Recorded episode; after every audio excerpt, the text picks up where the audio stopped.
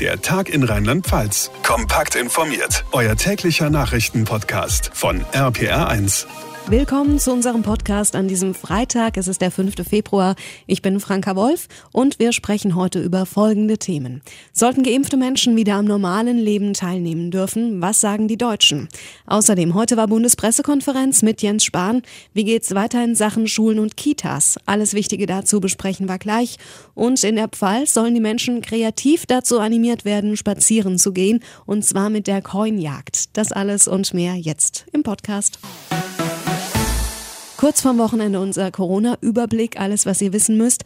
Wir haben ja gestern drüber diskutiert. Sollten geimpfte Menschen wieder am normalen Leben teilnehmen dürfen, also wieder ins Restaurant gehen oder ins Fußballstadion? Unter anderem Mainz 05 hatte das ja vorgeschlagen. Aber aktuelle Umfrage, die Mehrheit der Deutschen ist nicht dafür, ne? Infochef Jens Baumgart. Ja, 68 Prozent sagen im Deutschland-Trend nein. Das bringt nur Ärger und noch mehr Diskussionen. Also entweder alle oder keiner. Jedenfalls solange nicht jeder ein Impfangebot hat. Also ich glaube, das wird so der entscheidende Zeitpunkt bei dieser Diskussion um mögliche Privilegien in Anführungszeichen. Und der Deutschlandtrend hat auch gefragt, wie es mit der Impfbereitschaft aussieht. Die ist tatsächlich angestiegen. 59 Prozent wollen sich auf jeden Fall impfen lassen. Das sind fünf Prozentpunkte mehr als im Januar. Psychologen äh, erwarten übrigens, dass das auch weiter zunimmt, weil der Corona-Frust natürlich steigt auf der einen Seite und weil man immer mehr weiß über mögliche Nebenwirkungen und dass diese Impfung ja ganz offensichtlich von der großen großen Mehrheit gut vertragen wird. Bis weite Teile der Bevölkerung geimpft sind, wird es jedenfalls noch lange dauern und bis dahin setzt die Regierung weiter auf die üblichen Kontaktbeschränkungen. Ja, und vieles hängt da jetzt wohl doch an den nächsten Tagen. Kommende Woche treffen sich ja Bund und Länder wieder zur Kanzlerschalte und Angela Merkel hat gestern Abend bei RTL immerhin in Aussicht gestellt, dass es ein paar Lockerungen geben könnte. Ich kann es Ihnen noch nicht sagen, was wir Mittwoch machen werden, weil ich noch fünf Tage die Entwicklung abwarten muss, weil ich mir angucken muss, wie weit ist das britische Virus schon vorgedrungen. Also die Mutation, das war das große Thema in dieser Woche und ich befürchte, das wird auch in den nächsten Wochen so weitergehen. Und da ging gestern Abend eine Meldung durch Ludwigshafen, da hat sich nämlich jemand mit der neuen Variante angesteckt, obwohl er schon mal Corona hatte. Hm, das ist äh, so ein Fall, den auch die Virologen noch nicht so richtig erklären können, warum das passiert, aber es passiert immer häufiger, dass Menschen nochmal infiziert werden, gerade im Zusammenhang mit einer dieser neuen neuen Varianten. Ludwigshafen hat jedenfalls reagiert. Die Stadt verschärft vorsichtshalber die Regeln und führt die sogenannte 15 Kilometer Leine ein. Außerdem wurde diese Asylbewerberunterkunft, in der das passiert ist, unter Quarantäne gestellt. Zum Schluss der Blick auf die deutschlandweiten Zahlen zum Wochenende. Knapp 13.000 Neuinfektionen meldet das Robert Koch Institut. Das sind 1.100 weniger als vor einer Woche. Wie viele davon jetzt aber diese neue Variante sind, das wissen wir leider nicht. Weil das nur stichprobenartig kontrolliert wird tatsächlich. Infochef Jens Baumgart, danke. Wir sind auf dem Weg raus aus der Pandemie. Das hat Gesundheitsminister Spahn heute auf der Bundespressekonferenz gesagt und er hat zu Augenmaß bei einem Weg aus dem Lockdown in Deutschland aufgerufen. RPR1-Reporter Thomas Stüber, was bedeutet das? Ja, man dürfe den Virusmutationen keinen Raum zur Ausbreitung geben, um nicht einen erneuten Anstieg der Infektionszahlen zu riskieren, so Spahn.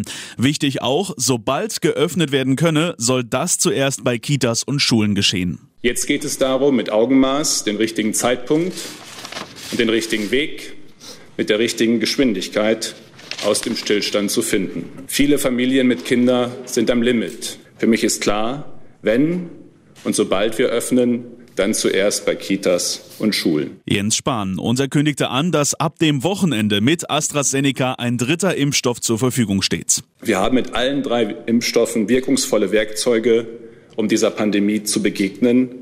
Und wir hoffen und rechnen damit, dass bald noch weitere dazukommen. Meine Damen und Herren, diese Jahrhundertpandemie bleibt für uns alle eine Zumutung. Und sie bleibt ein Charakter- und Stresstest für unsere Gesellschaft. Ich bin weiterhin davon überzeugt, dass wir diesen Test bestehen. Lass uns noch kurz auf Rheinland-Pfalz schauen. Wie haben sich die Zahlen bei uns entwickelt? Ja, da sieht's ganz gut aus. Bei uns ist die Zahl der Neuinfektionen im Vergleich zum Vortag zurückgegangen. Stand heute Mittag sind 10.924 Menschen im Land derzeit infiziert. 308 Personen weniger als noch am Vortag. Was die Inzidenzen angeht, liegen aktuell nur noch vier Kreise oder Städte über einem Wert von 100 Neuinfektionen in den letzten sieben Tagen. Das wären die Landkreise Kaiserslautern, Birkenfeld, der Rhein-Hunsrück-Kreis und die Stadt Worms. Die niedrigste Inzidenz hat noch immer zwei Saarbrücken mit 14,6, gefolgt von den Kreisen Bernkastel-Wittlich und Bitburg-Prüm mit jeweils 22,2. Dankeschön, RPR1-Reporter Thomas Stüber. Die meisten Arbeitnehmer würden jubeln. Viele Politiker fordern, dass Feiertage, die aufs Wochenende fallen, unter der Woche nachgeholt werden sollen. Wir haben nachgefragt, was sagen die Rheinland-PfälzerInnen dazu?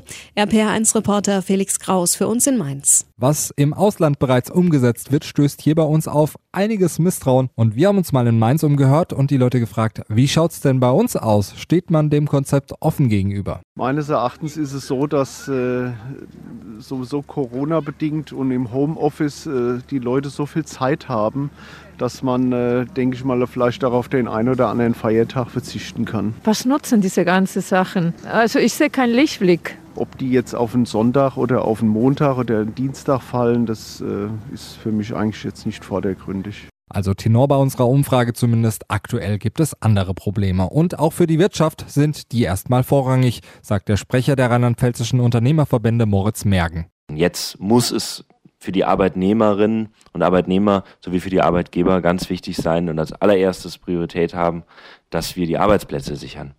Da ist so ein Vorschlag ganz nett, dass alle wieder mehr freie Tage haben, aber diese freien Tage kosten uns alle als Gesellschaft, aber vor allen Dingen die Unternehmen natürlich viel Geld.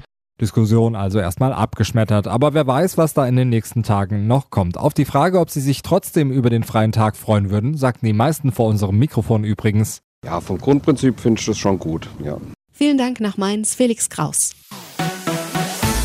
Ja, es ist Lockdown. Die meisten von uns sind im Homeoffice und ganz ehrlich, so richtig motiviert, um rauszugehen und eine Runde zu spazieren, sind ja nur wenige.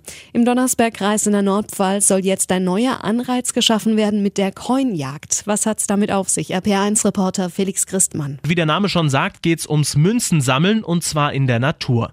Bis Jahresende pro Monat ein Coin an einer anderen Sehenswürdigkeit. Der Bewegungsmanager des Donnersbergkreises, Marc Wagner. Der erste Standort ist der Königsstuhl, der höchste Punkt auf dem Donnersberg. Und da kann man bequem an den Parkplatz fahren und dann hat man ungefähr so 800 Meter zu laufen. Oder äh, Leistungssportler, äh, die da auch teilnehmen, die parken ohne in Dannenfels und äh, sind da bei Witterungsverhältnis eineinhalb Stunden unterwegs. Also das kann man selbst wählen und wir sind immer gerne bereit, da äh, Beratung zu leisten. Ob gemütliche Tour oder Powerhiking, oben angekommen muss nach einem Säckchen gesucht werden. Der Finder darf sich dann einen Coin herausnehmen. Hintergrund der Aktion, Bewegung und Spaß für Groß und Klein. Und wer am Jahresende fleißig gesammelt hat, also elf Coins, der bekommt auch eine Belohnung. Am Ende kriegt man eine Ehrenurkunde und diesen großen goldenen Coin, der ist 70 Millimeter groß sogar. Und ähm, man kann bei der Gutscheinverlosung teilnehmen. Ähm, ich denke mal, eine Win-Win-Situation für alle Generationen. Die Coinjagd im Donnersbergkreis von Februar bis Dezember. Alle Infos und Standorte gibt's auf der Seite des Ministeriums des Inneren und Sport Rheinland-Pfalz. Und das war unser Podcast Der Tag in Rheinland-Pfalz an diesem Freitag. Wenn es euch gefallen hat, dann abonniert den Podcast gerne, erzählt euren Freunden davon und schaltet auch gerne nächste Woche wieder ein. Ich bin Franka Wolf. Schönen Freitag. Der Tag in Rheinland-Pfalz. Auch als Podcast und auf rpr1.de. Jetzt abonnieren.